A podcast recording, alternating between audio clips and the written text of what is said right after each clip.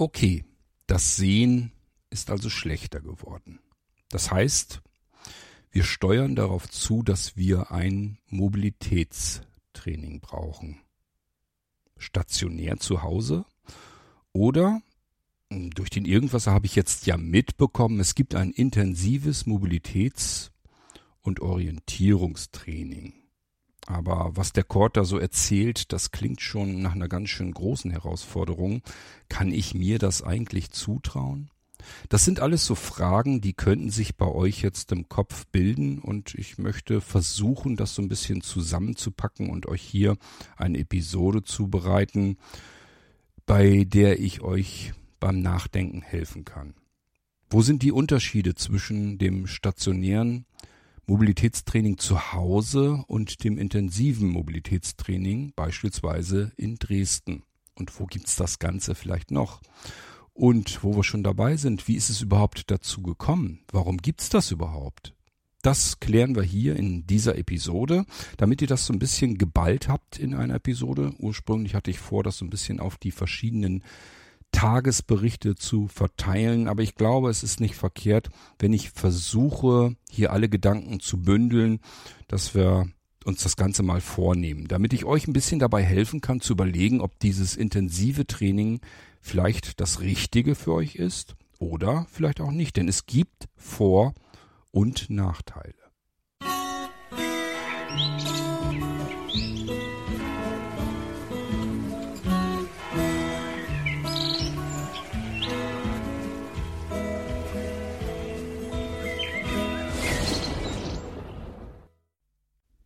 Sechshunderttausend potenzielle Menschen die ein Mobilitätstraining gebrauchen könnten. Da können wir noch einen Batzen abziehen.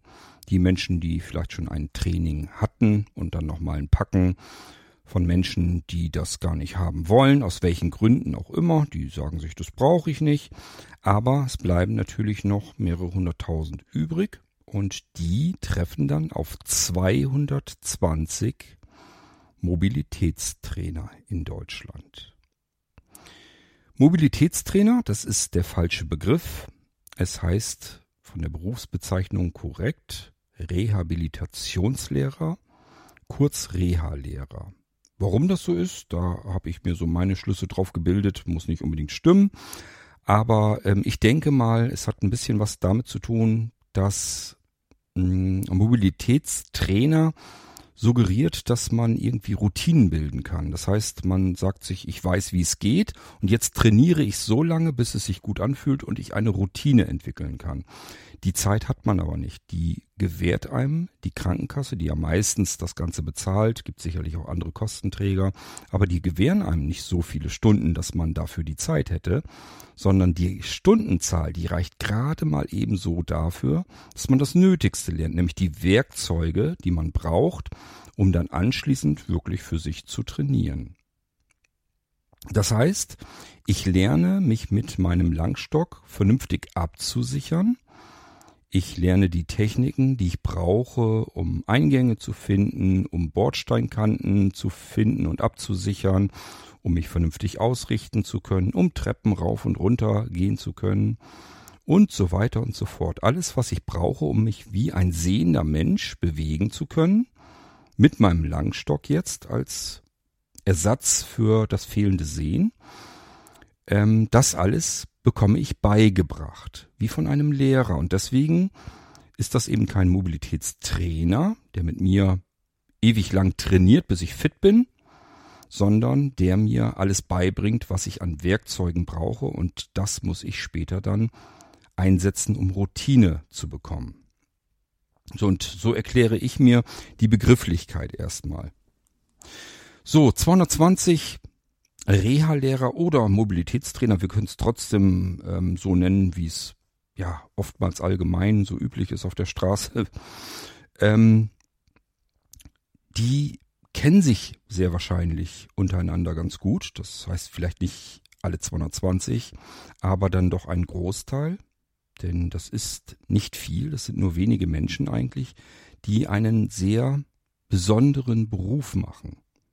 Ich stelle mir den Beruf des Mobilitätstrainers, des Reha-Lehrers, sehr ähm, ja interessant vor und auch sehr gewinnbringend. Also jetzt nicht vom finanziellen her, das hoffe ich, dass das sich schon lohnt, dass man davon gut leben kann, aber ähm, vor allen Dingen die Wertschätzung dieser Hilfe, die man dann jemandem gibt, die ist ja sehr hoch.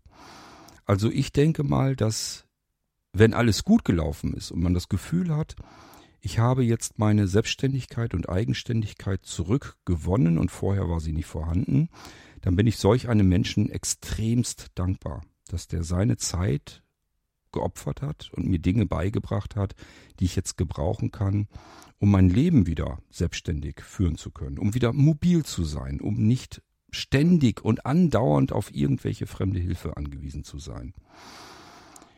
Ähm, und ich glaube, dass das durchaus ein schöner Beruf ist und mich wundert ehrlich gesagt, dass das nicht noch viel Menschen, viel mehr Menschen werden wollen, Rehabilitationslehrer. Da gehört, glaube ich, noch ganz viel mehr dazu, wenn man so in Wikipedia oder sonst irgendwo schaut, was macht so ein Reha-Lehrer eigentlich, da gehört noch viel mehr dazu.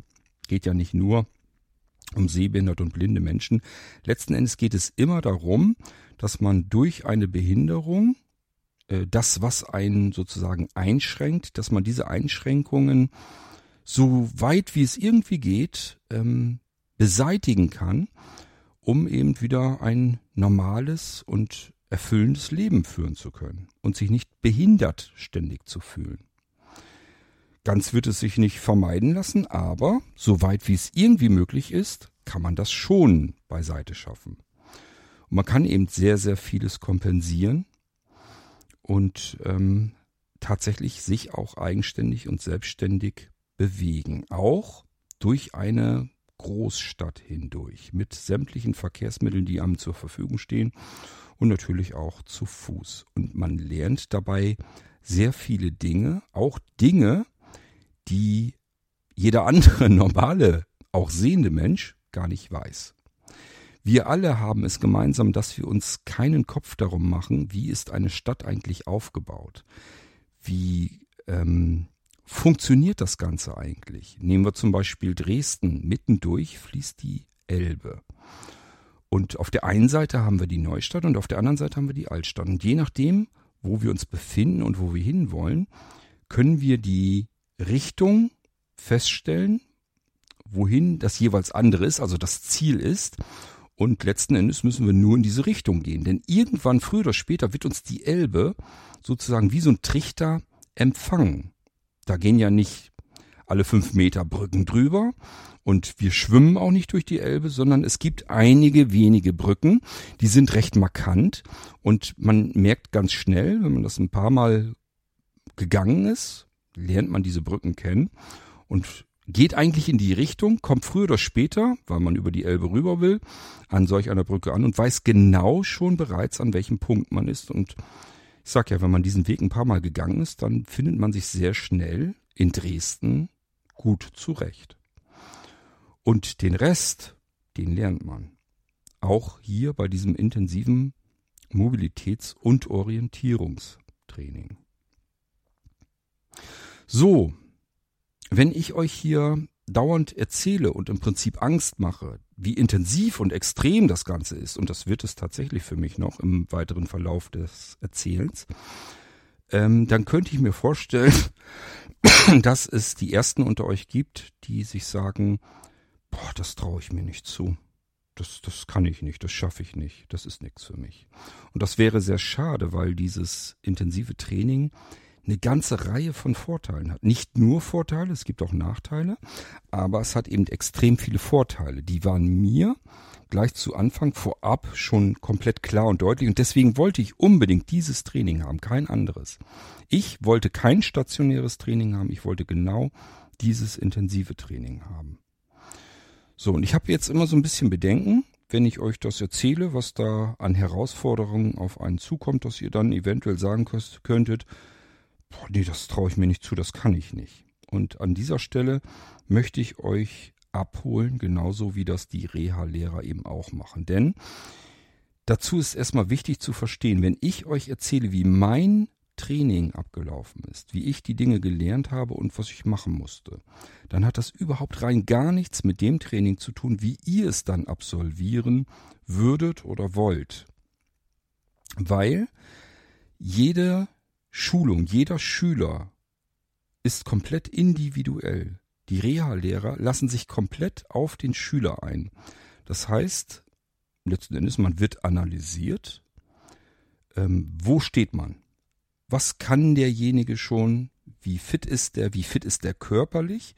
Und ähm, womit hat er Probleme? Und was kann er schon ganz gut? Und wie kann man das, was er schon gut kann, vielleicht noch ein bisschen verbessern, dass es, dass es noch besser kann, dass es perfekt kann? Und dann äh, damit das, was er gar nicht kann, umsetzen kann, damit er seinem Ziel näher kommt, Richtung Eigenständigkeit und Selbstständigkeit. Und das spielt überhaupt keine Rolle, wo ihr steht. Es kann zum Beispiel sein, dass ihr kürzlich erst erblindet seid. Dann habt ihr ganz völlig andere Probleme, als ich sie habe, der im Prinzip sein ganzes Leben hindurch erblindete. Dann müsst ihr vielleicht lernen, erst eure anderen Sinne zu schärfen. Dann müsst ihr vielleicht lernen, was nehmt ihr über eure Ohren wahr. Denn man kann alles Mögliche hören. Man hört Eingänge, man hört Flächen in den Wänden, man hört Zäune, man hört Tore, ähm, man hört Bushaltestellen, man hört Schilder, man hört Masten, Pfähle, Bäume, man kann alles hören. Man kann im Prinzip alles hören. Es ist nur die Frage, wie ähm, feinsinnig ich mein Gehör benutze. Und wenn man eben schon längere Zeit nicht mehr gucken kann, dann kommt das von ganz alleine. Das heißt, ich habe vieles schon einfach hören können.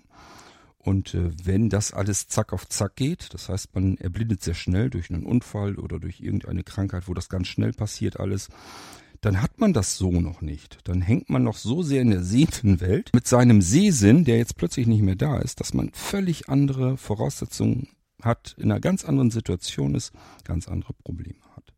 Das kann so weit sein, dass man sich sogar hilflos in seinem eigenen Zuhause fühlt. Dass man sagt, ich hatte Besuch und die sind gegangen und dann haben die ihre Stühle nicht mehr an den Tisch gerückt und schon bin ich irgendwo gegengestoßen. Was kann ich denn tun, damit mir das nicht passiert? Oder aber jemand hat die Zimmertür so halb schräg stehen, offen stehen gelassen. Jeder, der sehbehindert und blind ist, weiß, dass das ganz schön fies ist, weil man da besonders gerne und schnell gegenknallt und das besonders weh tut. Oder aber, dass man irgendwo, keine Ahnung, in die Küche kommt, Backofen ist geöffnet, die Tür oder der Geschirrspüler, Rums, Schienbein hat die offenen Türen entdeckt. Dafür hat man jetzt eine dicke Beule oder Schramme da dran. Das heißt, es gibt ganz vielfältige Dinge, die einem vielleicht Probleme machen. Und der eine hat hiermit Probleme oder möchte dieses Problem lösen. Es kann ja zum Beispiel sein, dass ihr sagt, ähm, ich habe mein ganzes Leben hindurch sehend das Haus alleine nie verlassen. Ich gehe nicht alleine. Warum soll ich das denn jetzt lernen? Was ich sehend nicht getan habe, werde ich doch jetzt blind erst recht nicht mehr tun aber ich möchte mich hier zu Hause und auf meinem Grundstück in meinem Garten, da möchte ich mich natürlich ganz alleine bewegen können. Oder aber man sagt sich, ich habe meinen Arbeitsweg zu meistern.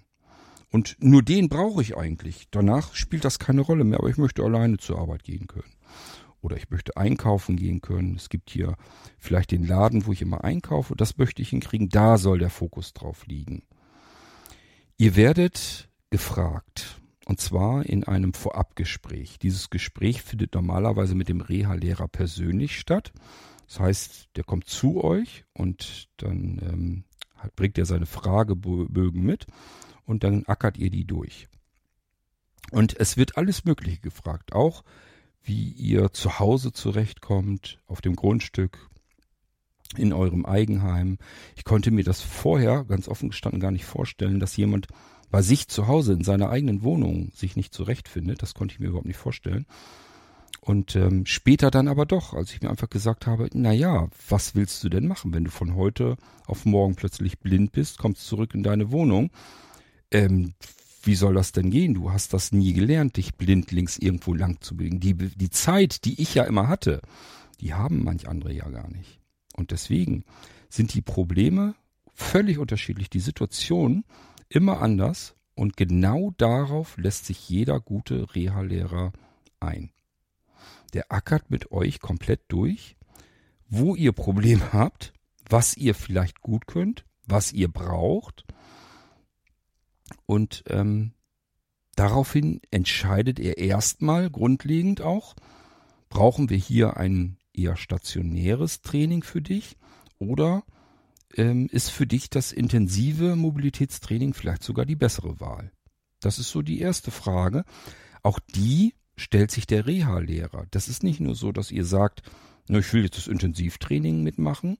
Wenn der Reha-Lehrer in diesem Gespräch merkt, das ist gar nicht so das Ideale für euch, dann wird er euch das sicherlich sagen und mit euch vereinbaren, lasst uns lieber ein stationäres Training machen. Denn das stationäre Training, also das Training bei euch zu Hause vor Ort, hat einen riesengroßen Vorteil. Ihr könnt alles, was ihr erlernt, sacken lassen. Das ist die Zeit, die ihr im Intensivtraining absolut nicht habt.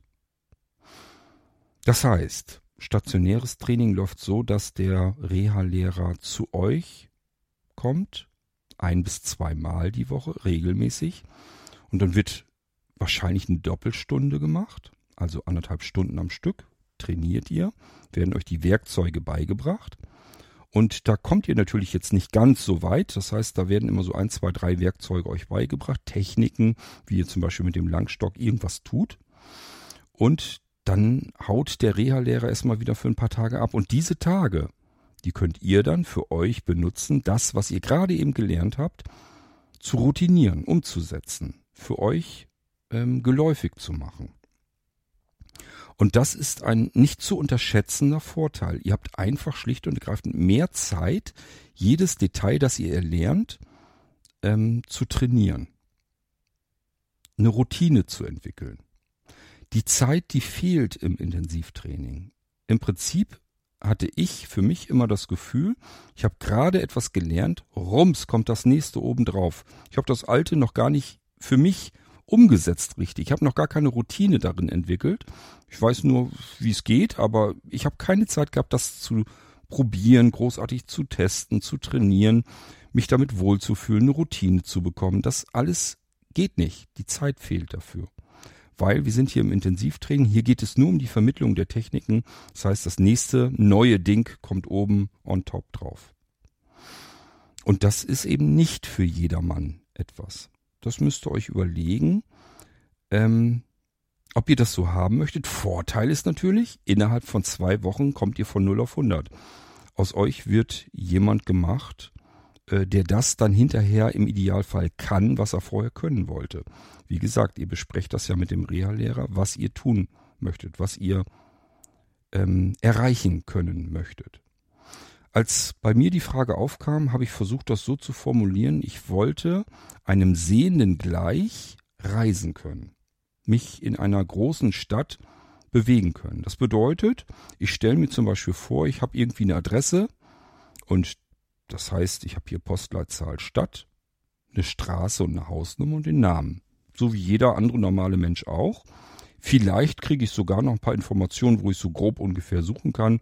Beispielsweise, dann fährst du in Dresden eben nicht zum Hauptbahnhof, sondern steigst in, äh, am Bahnhof Neustadt besser aus und dann steigst du in die und die Straßenbahn. Aber ganz viel mehr Informationen sind es dann ja meist schon gar nicht. Und ähm, die also jeder normale Mensch bekommt, wenn er vielleicht einen anderen besuchen möchte. Und genau das wollte ich mh, hm, gleichwertig haben. Ich wollte mich durch eine Großstadt bewegen können. Ganz alleine, autark, ohne fremde Hilfe. Und ähm, ich konnte mir nicht vorstellen vorher, dass das einfach so gehen könnte. Und einfach ist es eigentlich auch nicht. Aber ich habe sehr schnell äh, die Werkzeuge an die Hand bekommen, mit denen ich das kann. So, und das ist im Prinzip ähm, ja ein großer Unterschied, dass ich das eben innerhalb von zwei Wochen kann. Und ähm, der Nachteil ist, ich habe keine Zeit, es sacken zu lassen. Es ist alles konzentriert, es ist alles intensiv. Was ich noch als Vorteil des Intensivtrainings wahrnehme, ähm, ist, dass das Wetter extrem ist. Wir haben hier den Januar und ähm, in meinen zwei Wochen war es wirklich ich glaube, das war so ziemlich so die Perfektion. Wenn man sich sagt, ähm, ich habe jedes Wetter drin in meinem Training gehabt, bei mir stimmte das wirklich. Da war dick Schnee dabei, Neuschnee auch. Das ist dann wieder ein bisschen angetaut, zu Eisflächen gefroren, wo ich wirklich hätte Schlittschuh laufen können. Das war ein einziges Rumgeschlittere.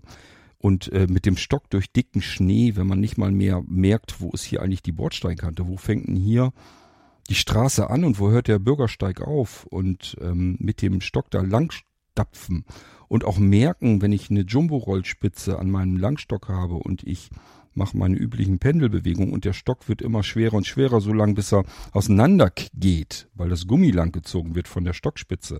Einfach weil der Schnee an der Kugel pappen bleibt.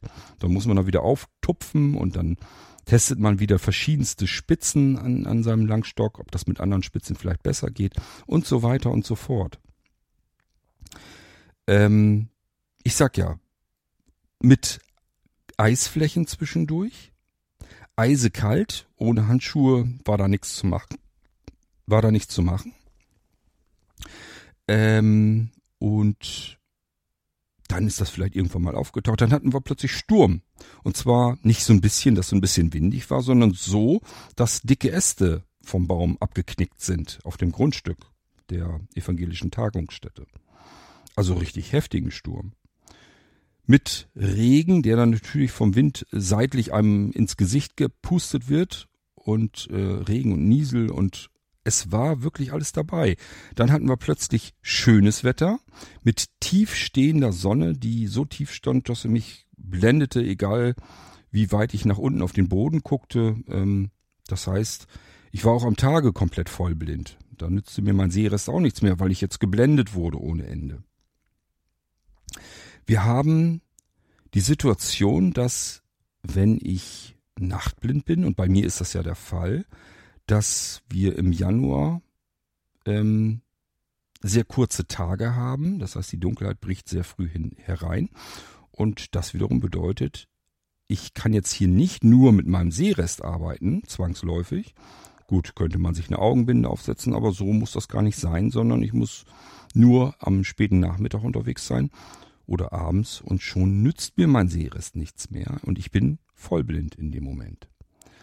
Gleichfalls lerne ich dann aber auch, den Seerest wieder zu benutzen. Es ist also nicht so, dass man sagt, wir machen das jetzt im Januar, damit du deinen Seerest einfach nicht benutzen kannst, sondern das ist eben alles so ein bisschen mit drin. Auf der einen Seite ist man blind, auf der anderen Seite soll man natürlich trotzdem mit dem Seerest, den man hat, immer noch ähm, arbeiten. Man soll ihn schon noch benutzen so weit wie man ihn eben benutzen kann. Der nützt mir zum Beispiel in meinem Fall nichts dafür, um wirklich was sehen zu können im Dunkeln, aber er nützt mir zur Orientierung. Das heißt, wenn ich jetzt einen Bürgersteig entlang gehe und schaue vielleicht nach unten, dann sehe ich halt nichts mehr. Es ist dunkel. Für mich ist es einfach dunkel. Ich sehe nicht, wohin ich laufe. Bin ich jetzt auf dem Bürgersteig, gehe ich jetzt schief lang oder was auch immer. Ich kann soweit sagen, erstens, man hört es meistens, zumindest wenn es dort Häuser gibt hört man anhand der Häuserwände, wo man lang geht. Man geht also automatisch ein bisschen gerade. Dann gibt's Straßenverkehr, auch der nutzt einem, um die Richtung zu halten. Und wenn alle Stricke reißen, hat man immer noch die Möglichkeit, dass man mit dem Langstock ähm, so geht, dass man die Bordsteinkante mit zur Orientierung nehmen kann. Das heißt, man pendelt sozusagen rüber, über die Bordsteinkante hinüber schubbert dann da sozusagen ein paar Zentimeter mehr entlang auf der Bordsteinkante, bevor man wieder zurückpandelt und hat somit auch hier eine Ausrichtung. So, wenn man aber noch einen Seerest hat, der immerhin noch dazu dient, dass man sich orientieren kann, so wie in meinem Fall, ich muss dann eben nur mir angewöhnen, mal zwischendurch nach oben zu blicken, weil sonst merke ich das gar nicht, weil mein Seefeld eben komplett tot ist da oben. Aber wenn ich eben nach oben blicke, dann reicht's gerade noch so aus, dass ich zwei, meistens waren zwei, wenn es gut läuft, vielleicht drei helle Punkte sehe. Und das sind schlicht und ergreifend die Laternen, die den Bürgersteig beleuchten. Und auch die kann ich natürlich in Linie bringen, um mich wieder zu orientieren, um die Richtung richtig hinzubekommen. So, das alles bekommt man mit und lernt man. Das ist also alles extrem individuell und alles sehr komprimiert. Das Wetter ist komprimiert, das Lernen ist komprimiert. Und ja, tatsächlich, man muss schon körperlich soweit ein bisschen fit sein, dass man das alles mitmachen kann. Und auch das wird erfragt, ob man irgendwelche Schwierigkeiten hat, irgendwelche Erkrankungen, irgendwelche Probleme in der Mobilität insofern, dass man das körperlich vielleicht irgendwie nicht hinkriegen kann. Und äh, ich wusste von mir her einfach, das ist alles kein Thema. Seit ich meine Sketchers-Schuhe habe, habe ich euch ja auch schon was von erzählt, habe ich ja eh das Gefühl, ich kann laufen so viel, äh, ja, es, es spielt keine Rolle. Also ich kann auch 40 Kilometer, glaube ich, laufen, ohne dass mir die Füße wehtun. So extrem ist das. Gut, also ich hatte jetzt körperlich nicht so mh, hm, Gründe, mir Gedanken zu machen, dass ich das vielleicht nicht schaffen könnte. Ähm, was ich so ein bisschen vernachlässigt habe, weil ich das schon lange nicht mehr hatte, waren Rückenschmerzen. Ich habe euch ja erzählt, ich habe ja ursprünglich einen ersten Beruf gelernt bei dem ich mir in dessen Ausübung den Rücken versaut habe. Das heißt, der Rücken ist komplett kaputt gegangen. Der war schon kaputt, als ich den Beruf angefangen bin mit der Ausbildung. Und als ich dann ein paar Jahre gearbeitet habe, war ganz im Eimer. Da hatte ich wirklich nur Rückenschmerzen, egal ob ich ihn benutzt habe oder nicht. Dann habe ich ja eine zweite Ausbildung gemacht und siehe da, das mit den Rückenschmerzen war dann Gott sei Dank futsch, das war weg. Und ähm, ich merke den Rücken jetzt im Prinzip nur, wenn ich mich falsch verhalte. Und ich habe es jetzt in dem Intensivtraining eben auch bemerkt, da hatte ich also wirklich an einigen Tagen abends richtig heftige Rückenschmerzen. Ähm, aber ansonsten ging es mir eigentlich tadellos. Und ehrlich gesagt, die Rückenschmerzen, die ich von früher her kenne, die übertrumpfen dann alles. Also das heißt, das bisschen, was ich da jetzt hatte, im Vergleich zu dem, was ich schon kannte an Rückenschmerzen, war das ähm, ja nichts quasi. Das war schon fast wie Wellnessurlaub dann. Also nicht wirklich ein Problem. Aber, das ist eben mein Rat an euch, ihr müsst euch überlegen, ob ihr das körperlich schaffen könnt. Ich habe äh, am iPhone in die ähm, in den Schrittzähler reingeguckt was ich da so gelaufen bin. Das ist gar nicht so viel. Das ist eigentlich das, was man am Tag sowieso laufen soll. Das heißt, ich bin meistens so auf irgendwas über 10.000 Schritte gekommen. Ich weiß nun nicht, ob das iPhone korrekt zählt. Normalerweise mache ich das immer mit meiner Smartwatch.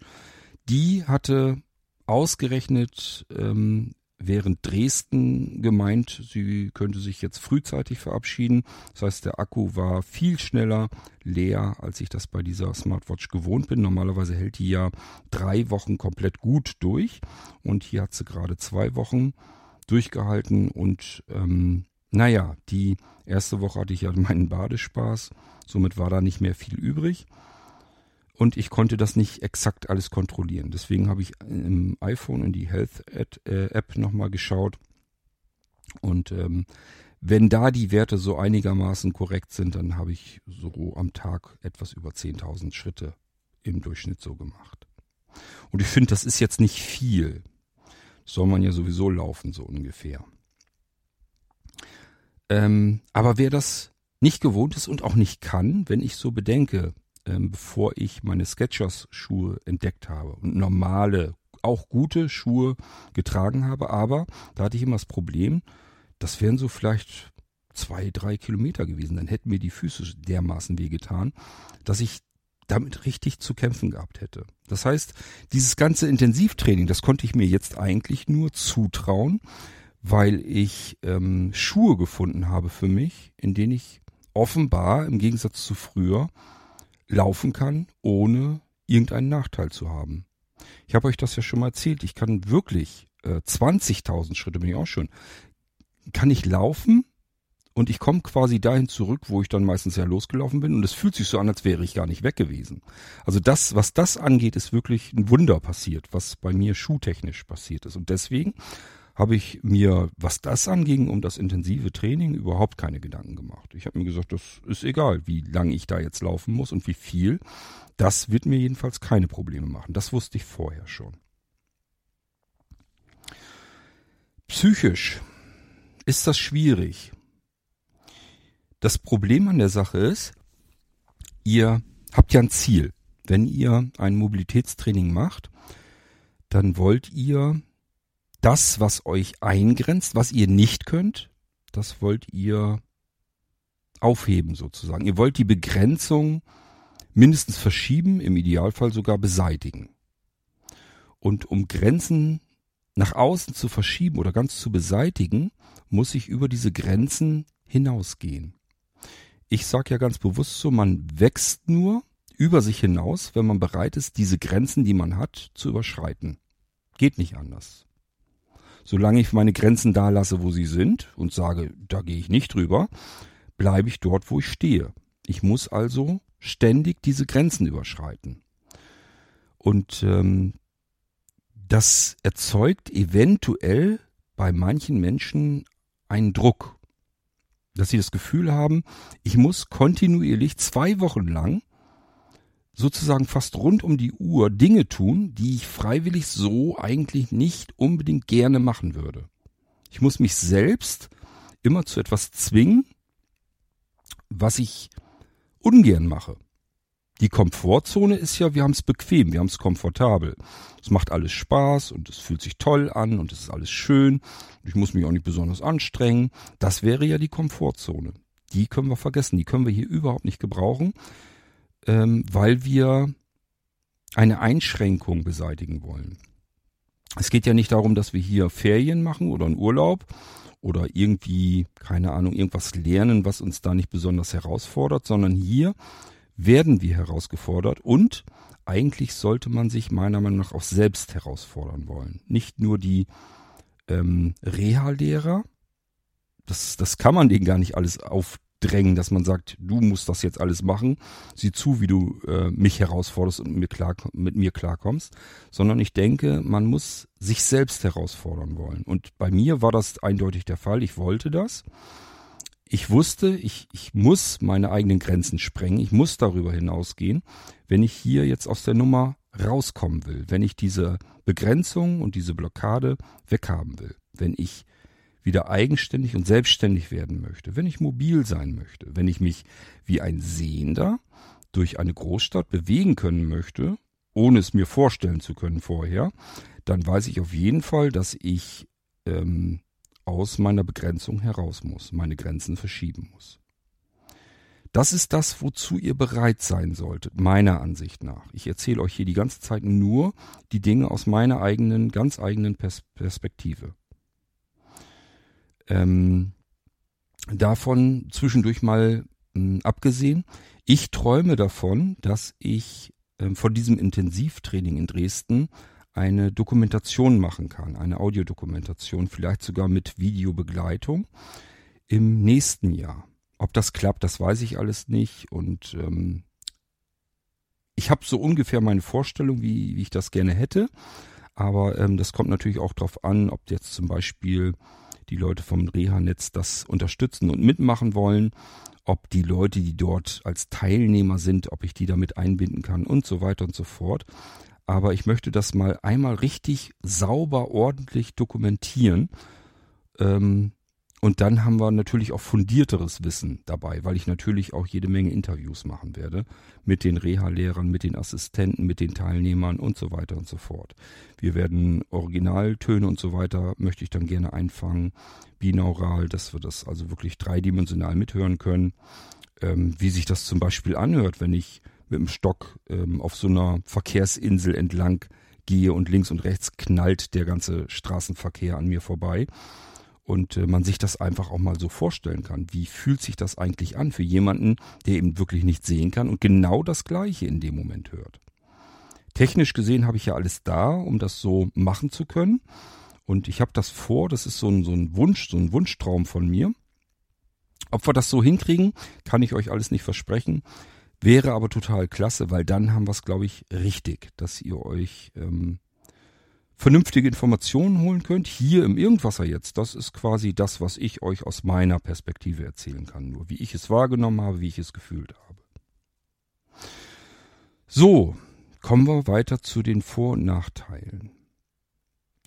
Die Vorteile des intensiven Trainings, die überwiegen meiner persönlichen Ansicht nach, denn wir haben, wie gesagt, erstmal alle Anforderungen, alle Situationen, die man so haben kann. Wettertechnisch, ähm, Seeresttechnisch, ähm, komprimiert das Ganze. Wir sind von zu Hause aus der gewohnten Umgebung weg. Auch das ist meiner Meinung nach ein Vorteil. Jetzt haben wir nämlich auch die Leute weg, die uns vielleicht behindern. Die wollen uns natürlich helfen, aber oftmals ist es so, dass die Menschen, die uns am meisten helfen wollen, uns eigentlich daran hindern, wieder eigenständig und selbstständig werden zu können. Es ist dann eben doch zu verlockend, sich bei seiner Partnerin, seinem Partner einzuhaken, wenn man irgendwo lang geht. Da muss ich nicht unbedingt alleine gehen, sondern das ist einfach bequemer und praktischer, wenn ich mich dann einhake. Und dann geht man da zusammen eben durch. Das funktioniert so in Dresden nicht. Da ist niemand, der sagt, kannst dich bei mir einhängen, bis auf Ausnahmen. Hier muss ich also alles alleine können. Und ähm, da gehören auch Dinge dazu, an die ihr vielleicht erstmal nicht so denkt, die ihr aber, aber bei einem stationären Training nicht dabei habt. Die Reha-Lehrer sind ja nicht nur fürs Mobilitätstraining gut, sondern die ähm, machen beispielsweise ja auch LPF, lebenspraktische Fertigkeiten.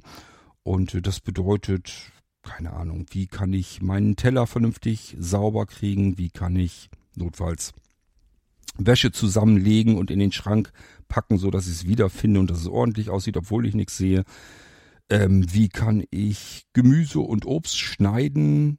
Wie kann ich Kartoffeln schälen, so dass nicht die halbe Schale noch dran ist? Wie kann ich mir Getränke eingießen und so weiter und so fort? Das gehört alles so zum LPF dazu. Und letzten Endes bekommt man einen nicht unerheblich wichtigen Teil quasi frei Haus bei diesem intensiven Training mit dazu denn wir wohnen hier ja zusammen. Wir leben zwei Wochen lang zusammen mit den Reha-Lehrern. Und die sind zum Glück nicht so drauf, dass die sich sagen, nö, erzähle ich dir nicht. Wenn du das wissen willst, dann mach bei mir einen LPF-Kurs, kostet so und so viel, sondern die sind zum Glück damit recht freizügig. Die helfen einem also auch wirklich die ganze Zeit, kontinuierlich. Bei jeder Mahlzeit. Wie kriege ich es denn jetzt hin, dass ich mir von der Wurst oder der Käseplatte selbst was runternehmen kann. Da sind manche wahrscheinlich noch nie drauf gekommen, dass man das auch alleine kann. Zu Hause kein Problem, da kann ich mit den Fingern dran. Was soll's. Aber wenn ich mit anderen zusammen bin, das macht niemand, äh, hoffe ich jedenfalls. So, kann man aber. Man kann sich blindlings Käse oder Wurst oder was auch immer von so einer Platte runternehmen. Das geht. Man muss eben nur wissen, wie es geht. Man kann sich selbst etwas zu trinken eingießen in ein Glas oder in eine Tasse. Man muss nur wissen, wie das geht. Und ähm, so geht das in einer Tour weiter. Das sind alles wertvolle Dinge, die man eben mitbekommt. Und das sind Dinge, die nimmt einem nicht zu, wie zu Hause vielleicht jemand ab, sondern jetzt versucht man es auch, dass man es dann auch alleine hinbekommt. Ich sag ja, man kann sich eben nicht einhaken, bloß weil es jetzt gerade mal gut passt oder bequem sich anfühlt oder besser oder wie auch immer, sondern hier geht man im Idealfall mit den eigenen Anforderungen an sich selbst schon heran, dass man sagt, okay, ich bin hier jetzt alleine. Ich habe äh, Frau oder Mann oder Kinder oder sowas, habe ich jetzt alles hier nicht um mich herum, die mir sonst wie gewohnt helfen, habe ich jetzt alles nicht. Ich muss hier jetzt irgendwie alleine klarkommen. Und das hilft einfach sagenhaft in diese Eigenständigkeit und Selbstständigkeit hinein, die Wiedererlangung. Und auch das sehe ich als einen großen Vorteil, der nicht zu unterschätzen ist. Ich habe das auch mitbekommen. Ich sage ja, ich habe mich natürlich auch viel unterhalten, auch mit den Reha-Lehrern und so weiter. Und da fließen auch schon manches Mal dann Tränen, wenn dann der Ehemann seine blinde Frau dort abliefern muss und sich überhaupt nicht vorstellen kann, wie seine Frau jetzt hier zwei Wochen lang alleine klarkommen soll. Er ist das gewohnt, dass die Frau keinen einzigen Schritt ohne ihn vielleicht tun kann, dass er bei allen dabei ist, immer helfen muss. Diese Frau vollkommen verloren ist. Geht natürlich auch andersrum mit einem Mann, der von seiner Frau abhängig ist. Und das ist genau meiner Ansicht nach das Problem, dass viele Paare, also ich kenne das vor allem bei Paaren, dass die sich in eine extreme Abhängigkeit begeben und die meines Erachtens nach überhaupt nicht gut ist. So, und hier in diesen zwei Wochen ähm, passiert auch dies. ist wie so ein kleiner Abnabelungsprozess, dass ich einfach sage, ich habe hier jetzt meine übliche Umgebung und die Menschen um mich herum, die sind nicht hier. Ich muss hier jetzt klarkommen, trotzdem. Und das zwingt einen dazu, wirklich innerhalb kürzester Zeit seine Selbstständigkeit zu bekommen. Da habe ich jetzt nicht so das Problem damit gehabt, aber das gibt es eben auch. Deswegen wollte ich das hier auch einfach als meiner Meinung nach Vorteil nochmal mit hineinkippen in diese Episode, dass man eben wirklich zwei Wochen auch weg ist von zu Hause. Nächster Vorteil. Ich befinde mich mit diesen ganzen Bedingungen, Wetter und so weiter, in einer Großstadt. Wenn ich das zu Hause mache, nicht jeder wohnt mitten in einer Großstadt und ähm, kann dort üben, wie man sich in Häuserblocks zurechtfindet oder wie man sich in riesengroßen Gebäuden zurechtfindet, wie man sich in einer Fußgängerzone bewegen kann, ähm, wie man mit dem Leitsystem auf einen großen Bahnhof klarkommt. Das alles können viele von uns zu Hause nicht üben, nicht trainieren, nicht lernen. Ich gehöre dazu. Ich wohne in einer Kleinststadt. Eigentlich ist das nichts anderes als ein Dorf, was äh, von sich selbst denkt, es wäre eine Stadt. Und mir persönlich hätte ein stationäres Training hier vor Ort nahezu nichts gebracht, denn ich habe mich hier auch vorher schon alleine bewegt.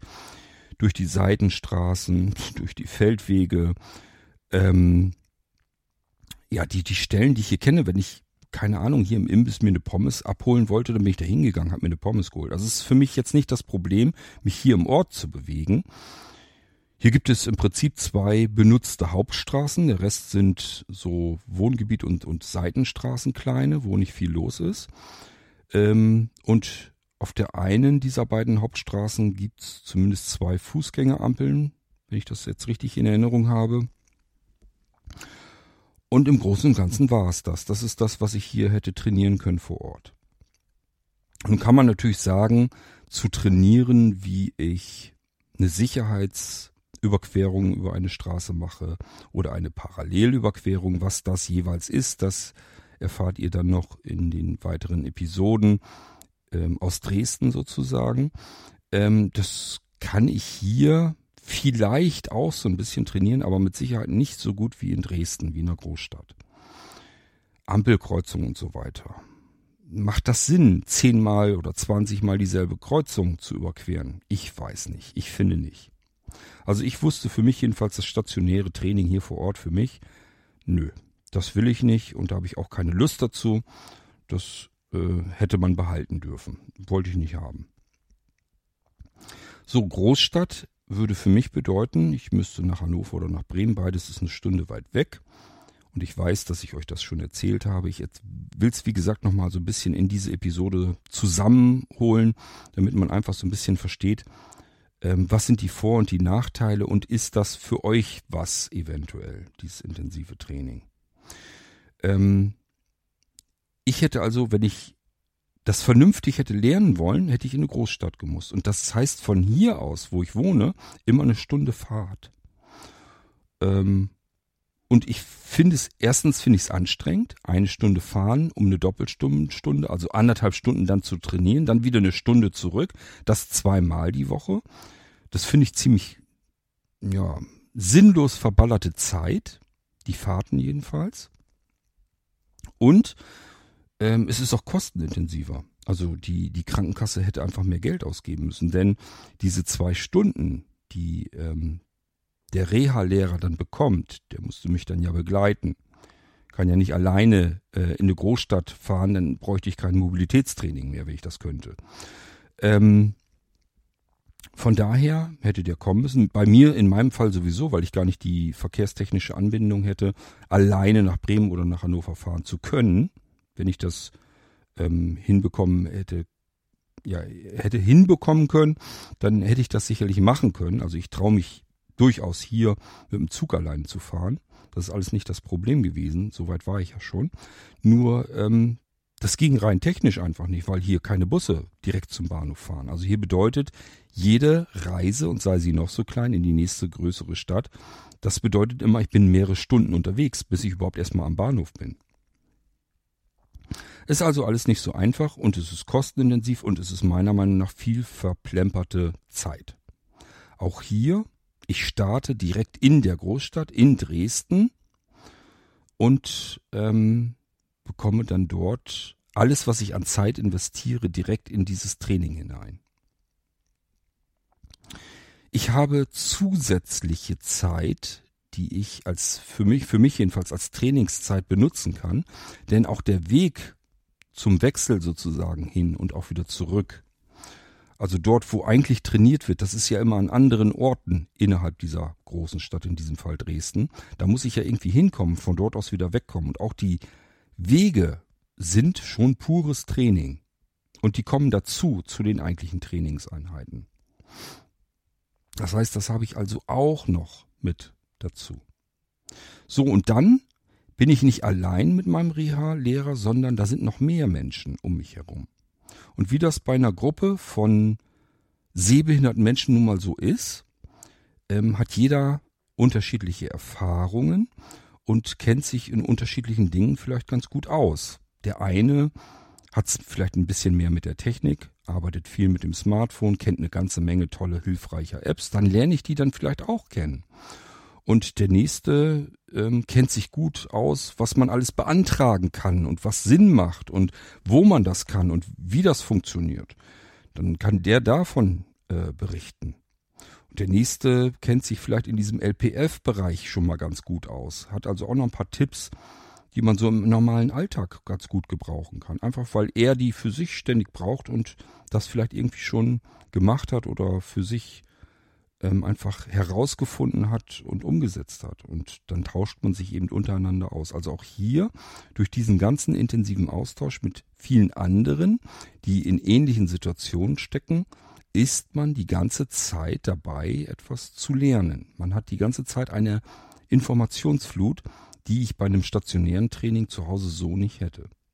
Das stationäre Training, das mache ich, um meine Mobilität ähm, wieder zurückzuerlangen mit dem Reha-Lehrer. Das heißt, diese Doppelstunde dort, die bekomme ich die Werkzeuge gezeigt, der haut dann wieder ab und dann stehe ich da. Hier in Dresden habe ich im Prinzip zwei Wochen lang rund um die Uhr eine Informationsflut, die mir nützlich ist. So, und ich denke mal, auch das ähm, darf man wirklich nicht unterschätzen.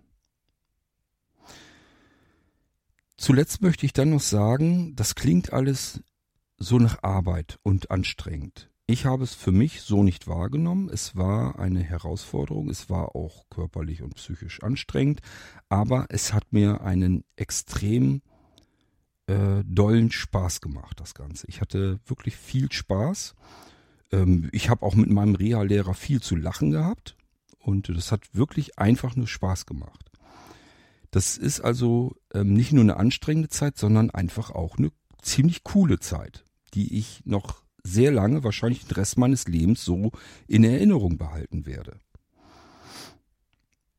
Also, ich möchte da bloß einmal durchscheinen lassen, das ist jetzt nicht so, als wenn alles ganz schlimm wäre oder schrecklich oder alles ist nur Arbeit und anstrengend und so, sondern es ist einfach eine coole Zeit, die man hat mit anderen Menschen zusammen, in der man ganz, ganz viel zurückerlangt und viel zurückgewinnt.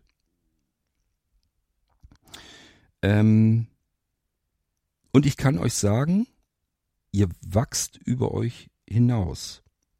Habe ich ja erzählt, die Grenzen verschiebt ihr ja. Und das ist ein extrem enormes Gefühl. Das ist wirklich fantastisch. Wenn ihr ähm, zum Beispiel einfach so durch die Stadt geht, als wäre das das Normalste der Welt und kommt jetzt plötzlich irgendwo ihr überquert jetzt meinetwegen eine Straße oder so und kommt jetzt irgendwo an einer Hausecke an. Und plötzlich sagt ihr euch, hey, die kenne ich, die Hausecke. Und ich weiß jetzt plötzlich, wo ich bin. Und somit weiß ich auch, wo ich hin will. Es gibt so einen Ausgangspunkt, den haben wir immer so als Ausgangspunkt genommen. Das war eine Tür in einem riesengroßen Wohnblock. Und ähm, die Wohnblöcke drumherum hat man eben auch erkundet versucht, sich alles irgendwie so ein bisschen zu merken. Und wenn man dann aus der Stadt heraus irgendwo in irgendeinen dieser Wohnblöcke hineingekommen ist, hat man plötzlich sich gesagt, Moment mal, ich glaube, hier war ich schon mal. Dann weiß ich auch so ungefähr, wonach ich nochmal suchen könnte, um mich zu versichern, dass ich nicht nur glaube, dass ich hier richtig bin, sondern ich glaube, ich kenne mich hier aus. Und das innerhalb kürzester Zeit. Gestern habe ich vielleicht einen Wohnblock noch erkundet, mir Dinge gemerkt an den Hausecken. Heute komme ich plötzlich von einer ganz anderen Seite heran und komme schon auf eine solche Hausecke zu und sag mir, oh, das kenne ich hier schon. Das Geländer hier zum Beispiel an der Treppe, das, das kenne ich. Das gibt's nur das eine Mal. Und jetzt weiß ich auch, wo ich ungefähr lang muss. So, und dann weiß ich auch, wie ich mir gemerkt habe, ähm, was Markantes vorher ist, bevor ich das Ziel, also meinen Ausgangspunkt, zum Beispiel die Tür einer neuen Wohnung oder so, die ich beziehe, ähm, was da vor ist und was dahinter ist. Und das, was dahinter ist, nimmt man immer als Punkt über das Ziel hinaus, dass man einfach weiß, ich bin zu weit gegangen, ich habe das Ziel verfehlt. Das sind alles so Hilfestellungen, die man erlernt, Techniken, die man erlernt, die einem helfen, sich zu orientieren und sich in einer Ecke sozusagen eines Ortes schnell wieder zurechtzufinden. Und ich persönlich finde, dass man das sogar so ein bisschen besser übt, trainiert und lernt, als man das Sehen vielleicht jemals gemacht hat. Also ich kenne das noch so aus Zeiten, wo ich einfach, ich bin ja früher gerne so mit dem Motorrad einfach losgefahren und ja, man guckt halt auf die Schilder, wo man lang fährt. Und das geht natürlich auch. Ich habe mir nie Gedanken darüber gemacht, wo welche Himmelsrichtungen sind oder wie die Struktur einer, einer Stadt aussieht, ähm, wie ich jetzt von A nach B kommen muss, ähm, ohne Schilder oder so. Da habe ich mir nie Gedanken drüber gemacht. Das aber zu erlernen und dann zu können, das ist so ein tolles Gefühl, sich wie so ein kleiner Punkt durch eine so große Großstadt allein bewegen zu können. Das ist einfach nur ein ganz gewaltiges und erhabenes Gefühl, kann ich euch nur sagen. So, und ich weiß nicht, ob man das zu Hause auch so hätte, kann ich nicht sagen. Ich denke nicht, also ich für mich würde eher sagen, nee. Ich glaube nicht, dass ich hier bei mir vor Ort dieses Gefühl hätte reproduzieren können. Äh, in Dresden ist mir das mehrere Male gekommen, dass ich einfach äh, mich innerlich so gefreut habe, dass ich mich hier jetzt einfach so durch so eine Großstadt durchbewege. Als wäre das das ganz Normalste von der ganzen Welt. Und das ist es nicht. Aber es fühlte sich plötzlich so an. Ja, also es gibt, wie gesagt, eine ganze Menge Vorteile. Und ähm, diese intensiven Mobilitätstrainings, die werden im Prinzip an drei Orten in Deutschland angeboten, soweit ich weiß. Das ist einmal das Reha-Netz, ja, bei dem ich jetzt eben auch war, in Sachsen, in Dresden wird das gemacht. Jedes Jahr findet das statt im Januar. Ich glaube, für 2025 ist es zum 12. Januar ist der Beginn geplant, wenn ich das nicht falsch in Erinnerung habe. Und das gibt es seit 2009 wird das gemacht. Und ähm, im Prinzip nehmen die auch ähm, andere weitere Reha-Lehrer durchaus dazu, wenn die Nachfrage eben ausreicht, dann werden eben noch weitere Reha-Lehrer eventuell dazugenommen ähm, die aber dazu passen, die diesen Standard, den man gerne sehr hoch halten will, eben auch erfüllen können. Also das heißt, es muss einfach von der ganzen Chemie her passen. Die müssen sich untereinander vernünftig verstehen können. Die müssen so ein bisschen einheitlich funktionieren können. Ähm, und ähm, ja, können dann eben zusammen dieses intensive Training anbieten. Und dann gibt's das Ganze nochmal in Hamburg da heißt das Ganze, glaube ich, Iris irgendwie, die machen das dann. Ähm, Habe ich mir jetzt gar nicht weiter drum gekümmert. Soweit ich weiß, ist das auch irgendwie lange Zeit immer im Voraus ausgebucht. Und dann gibt's das Ganze, ich meine nochmal in Hessen, ich habe mir den Ort leider nicht gemerkt. Das wäre dann vom Seewerk, glaube ich, heißen die, ne? Und ähm, die bieten das ebenfalls an, dieses Intensivtraining. Es gibt also drei verschiedene Orte in Deutschland, wo ihr ein solches Training absolvieren könnt. So, was ihr eben auch mit lernen könnt und vielleicht zu Hause nicht. Das ist das Benutzen von öffentlichen Verkehrsmitteln. Das heißt, in Dresden bleibt dann gar nichts anderes übrig. Man kann sich da nur über längere Strecken mit Bus und Bahn bewegen, Straßenbahn, Bussen und so weiter und so fort. Auch durchaus mit, mit, mit den Zügen. Haben wir auch zwischendurch einmal gemacht. Das war in, in einem Bahnhof rein und in einem anderen Bahnhof wieder raus. Ähm, also das ist, im Prinzip kann man das alles mit ähm, ausprobieren und alles trainieren. Ich hatte mir von Herrn Bostelmann gewünscht, weil ich eben wusste, dass ich in Deutschland deutschlandweit reisen können möchte. Das heißt, ich wollte mich auch erstmal grundlegend zurechtfinden auf einem Bahnhof, wenn ich da ankomme und wollte deswegen das Blindenleitsystem auf Bahnhöfen verstehen lernen. Das haben wir dann eben auch noch gemacht und haben dafür den Dresdner Hauptbahnhof gewählt. Das hat mir zwar auf der einen Seite tatsächlich was geholfen. Ich habe sogar schon gemerkt, dass mir das geholfen hat, nämlich in Bremen auf dem Hauptbahnhof. Das heißt, ähm, den Bremer Hauptbahnhof kenne ich so wie viele andere Bahnhöfe jetzt schon eine ganze Weile, weil ich ja im letzten Jahr viel unterwegs war schon. Ähm, der kam mir immer grottenschlecht vor, der Bahnhof in Bremen. Er ist wirklich auch hässlich, kann man nicht anders sagen. Aber was er nicht ist, er ist nicht unaufgeräumt. Man kann sich als Blinder sehr leicht dort zurechtfinden. Und das habe ich vorher nicht wahrgenommen. Ähm, dann habe ich in Dresden den Hauptbahnhof sozusagen für mich erlernt sozusagen, also dass ich so ein bisschen mich da zurechtfinde und so und wusste, wie funktioniert dieses Leitsystem und wo gibt's die äh, Schwachstellen des Ganzen und etc. Das haben wir eben gemacht am Vormittag. Und ähm, als ich jetzt neulich wieder durch den Bremer Bahnhof war, habe ich gemerkt, ähm, dass mir genau dieses bereits was gebracht hatte. Ich wusste jetzt plötzlich mit dem Leitsystem noch mehr anzufangen, wusste, einfach durchdringender, wie es, wie es funktioniert. Das wusste ich vorher eigentlich schon. Ich habe es nur nicht verinnerlicht. Jetzt war es drin, jetzt saß es drin und ich habe die Abzweigfelder gefunden. Die konnte ich auch durchzählen und wusste einfach, okay, hier ist jetzt 10,9. Dann weitergelatscht ähm, an der Führungslinie entlang. Wieder Abzweigfeld, aha, alles klar, 8 und 7. Ja, und dann kann man sozusagen äh, als Blinder ganz allein völlig problemlos in Bremen langgehen und findet das richtige Gleis, wo man dann nach oben pilgern kann und dann in den Zug einsteigen kann. Und äh, das hatte vorher für mich den Eindruck nicht gemacht. So. Ähm, und das sind alles so Dinge, die könnt ihr eben auch als eure persönliche Zielvorgabe erwähnen. Ihr könnt genau sagen, was ihr braucht, was ihr vorhabt überhaupt. Und äh, ich sag ja, der Reha-Lehrer wird mit euch das ganz individuell machen. Und jeder hat andere Anforderungen an sich selbst und jeder braucht andere Hilfestellungen, andere Werkzeuge vielleicht sogar. Und es gibt natürlich Grundlegendes, was man lernen muss. Der Umgang mit dem Langstock, das bleibt einem so oder so nicht erspart. Und dann geht es eben darum, was habe ich hier jetzt eigentlich vor? Was will ich jetzt können? Was will ich lernen? Und darauf wird komplett eingegangen. Ihr müsst also überhaupt keine Angst haben, dass ihr einfach stur irgendwas lernen müsst, was ihr eigentlich nicht wollt, was ihr vielleicht noch nicht mal gebrauchen könnt und äh, was euch vielleicht sogar überfordern könnte.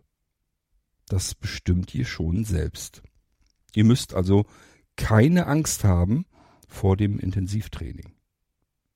Es sei denn, ihr wollt nicht herausgefordert werden und wollt ganz bequem sein, ganz komfortabel und es soll alles ganz gemütlich sein, dann könnte es tatsächlich sein, dass es etwas äh, für euch jedenfalls nicht ist, dass ihr dann besser bei einem stationären Mobilitätstraining aufgehoben seid. Ich bin die ganze Zeit schon im Überlegen, ob ich jetzt an alles Wichtige gedacht habe. Ähm, ihr könnt sogar lernen, ähm, ja, querfeld einzugehen. Also wenn ihr jetzt sagt, ihr wandert einfach gerne durch die Natur, auch das äh, kann der Reha-Lehrer mit euch eintrainieren, dass ihr lernt, wie kann ich mich mit dem Kompass quer durch den Wald bewegen. Das ist überhaupt kein Thema. Ob ihr es glaubt oder nicht, auch das ist möglich. Und das ähm, machen die mit euch dann. Gut. Ich hoffe, ich habe an alles gedacht.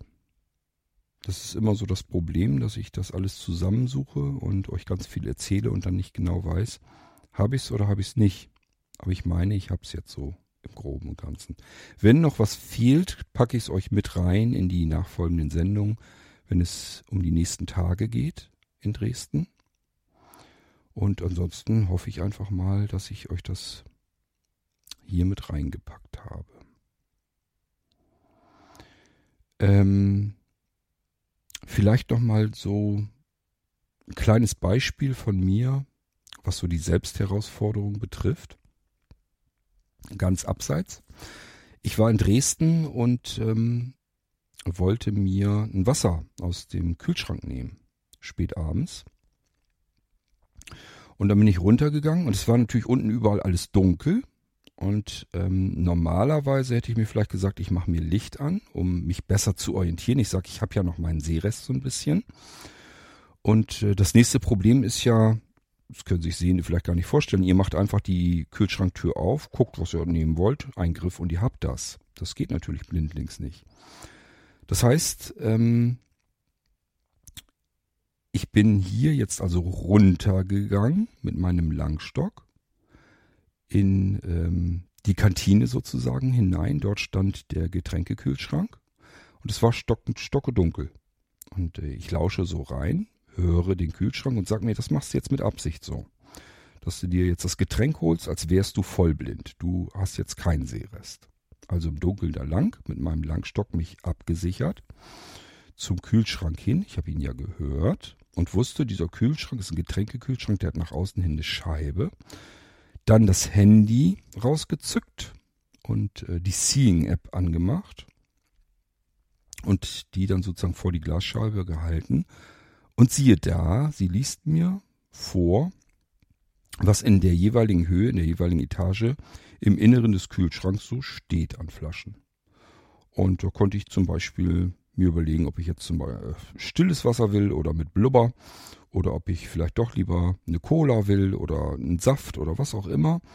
Stand ja alles drin und ähm, ich konnte sozusagen vor dem Kühlschrank stehen, mir das Getränk dort schon zusammensuchen über die App, über die Seeing App. Und als ich wusste, welche Etage und mehr links oder mehr rechts oder mehr Mitte, das reichte dann schon aus. Handy wieder weggesteckt erstmal, Schranktür aufgemacht, Flasche rausgenommen, Tür wieder zugemacht, Smartphone wieder aus der Tasche gezückt, nochmal kontrolliert, habe ich auch wirklich die richtige Flasche erwischt. Ja, alles in Ordnung. Und dann konnte ich mit meiner Beute in mein Zimmer gehen. Also auch hier ähm, nicht den Weg suchen, den man vielleicht gehen würde, beispielsweise weil man noch Seerest hat, sondern wirklich sich auch selbst herausfordern wollen. Und wenn es nur in solchen Kleinigkeiten ist ganz normalen Kleinigkeiten und Alltäglichkeiten. Auch hier kann man sich sagen, ich lerne jetzt einfach mal ohne, komplett ohne Augen auszukommen, auch wenn ich noch welche habe und die helfen mir normalerweise noch, will ich es jetzt einfach mal wissen, kriege ich das auch vollblind hin hier alles. Nur nach Gehör und mit ein bisschen technischer Hilfe. Und das hat wunderschön funktioniert also wirklich vorbildlich funktioniert und ich hatte ein richtig gutes Gefühl, als ich ähm, den ersten Schluck von meinem Wasser getrunken hatte. Also auch hier fordert euch selbst ein bisschen heraus. Und ich sage, es können ganz normale, banale, alltäglichen Kleinigkeiten sein. Ähm, das gibt einem ein gutes Gefühl, dass man es hinbekommen hat, obwohl man sich vorher gar nicht so ganz sicher war, kriege ich das hin, schaffe ich das alles so? Na, ich probiere es mal. Was soll denn auch Schlimmes passieren? Kann ja gar nichts Schlimmes passieren. Also, warum nicht? einfach mal ausprobieren und sich drauf einlassen. Ich hoffe jedenfalls, dass ich meine Gedanken jetzt so einigermaßen hier in dieser Episode zusammenkratzen konnte, um wiederum euch beim Nachdenken behilflich zu sein, dass ihr jetzt für euch besser entscheiden könnt, ob das intensive Mobilitätstraining für euch auch eventuell die bessere Alternative ist gegenüber des stationären Trainings. Ich persönlich denke, dass das Intensivtraining deutlich überwiegt in den Vorteilen, aber es hat eben nicht nur Vorteile, es hat auch ähm, Nachteile. Ihr seid schlicht und ergreifend zwei Wochen weg von zu Hause. Es kann ja durchaus sein, dass ihr gar nicht zwei Wochen lang weg sein könnt. Vielleicht habt ihr Kleinkinder, die ihr nicht allein lassen könnt oder seid vielleicht sogar alleinerziehend oder wie auch immer und würdet jetzt eigentlich gerne Mobilitätstraining machen, um draußen wieder flügge zu werden. Aber es geht halt so nicht. Oder ja, es gibt bestimmt vielfältige ähm, Gründe, weswegen man nicht mal eben so zwei Wochen am Block wegbleiben kann. Und was auch nicht zu unterschätzen ist, ihr habt keine Zeit, das, was ihr gelernt habt, zu verinnerlichen, ähm, Stück für Stück, sondern ihr bekommt alles komplett von, von einem Moment zum nächsten an den Kopf gelatzt. Also ihr habt zwei Wochen lang wirklich intensives Lernen.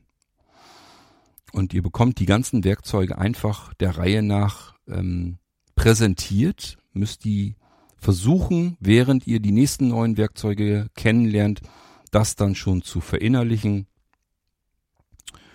Und ähm, ihr habt beim stationären Training zu Hause einfach viel mehr Zeit. Ihr lernt eine Kleinigkeit, ein, zwei, drei Werkzeuge. Das ist schnell getan, kein Problem. Und jetzt habt ihr erstmal wieder ein paar Tage Zeit, das zu üben und zu trainieren. Einen weiteren großen Vorteil habe ich, glaube ich, noch gar nicht genannt des Intensivtrainings. Und zwar haben die Mobi-Trainer, also die Reha-Lehrer, auch jede Menge Hilfsmittel mit. Ich habe zum Beispiel hier die Möglichkeit gehabt, in Dresden so ziemlich alles an Langstöcken auszuprobieren mit unterschiedlichsten Spitzen, was Rang und Namen hat. Das hätte ich so vielleicht bei einem stationären Training nicht gehabt. Ich weiß es nicht. Ähm, mir wurden sogar verschiedene Taststöcke gezeigt und ich habe Monokulare zum ersten Mal gesehen und auch ausprobieren können. Geschlossenes Lesesystem, die kannte ich zwar schon, aber dies war jetzt auch noch modernes. Ich kannte bloß ältere Modelle. Ähm, also das sind auch so verschiedene Hilfsmittel, die ich mir einfach da vor Ort mal in Ruhe angucken kann. Und eben in verschiedenen Kombinationen auch ausprobieren kann. Und da weiß ich offen gestanden nicht, habe ich die Möglichkeit in einem stationären Training auch oder nicht. Wenn der Reha-Lehrer den ganzen Krempel mitnimmt im Auto und man kann das dann auch ausprobieren, dann dürfte es eigentlich keinen so großen Unterschied geben. Wissen tue ich es nicht. Ich weiß nur, dass es für mich persönlich ein großer Vorteil war, allein schon, dass ich gefühlt jeden Tag mit einem anderen Langstock und einer anderen Spitze einfach mal langlaufen konnte und probieren konnte, wie ist denn das so? Und da habe ich für mich auch sehr schnell erkannt, was gut ist und was für mich nicht gut ist. Ich hatte zum Beispiel einen reinen Teleskop-Langstock und ähm, den Kellerer, kennen vielleicht auch einige von euch. Und der ist so von der Stabilität her, ist der gar nicht übel. Er ist für mich bloß trotzdem komplett unbrauchbar, weil er kann nur einmal ineinander geschoben werden hat also im Prinzip zwei Glieder, die ich ineinander schieben kann. Und dann ist das Ding immer noch irrsinnig lang. Und wenn ich reise, dann muss ich oftmals den Langstock entweder im Rucksack mitnehmen oder an, am Rucksack draußen dran oder wie auch immer.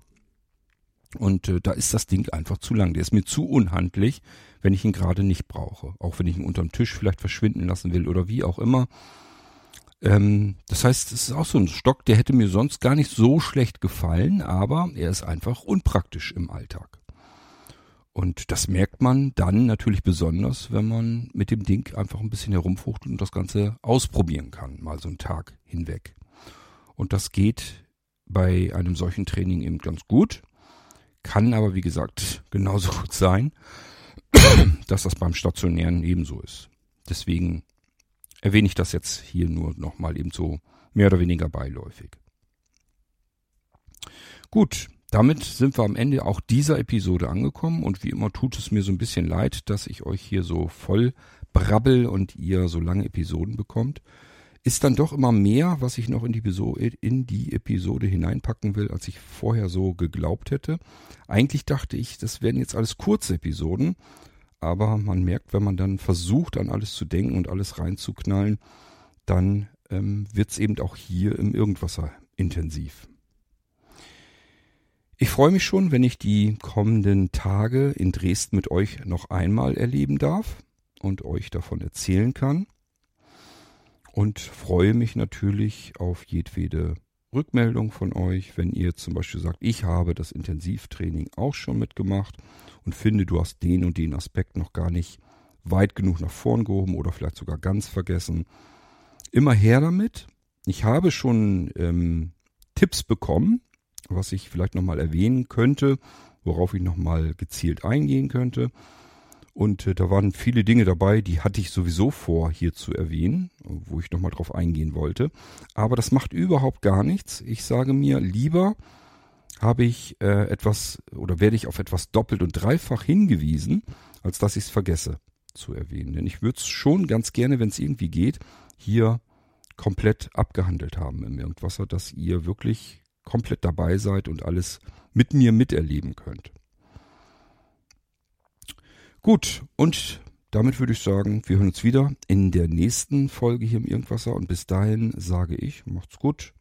Tschüss, euer König Kurt.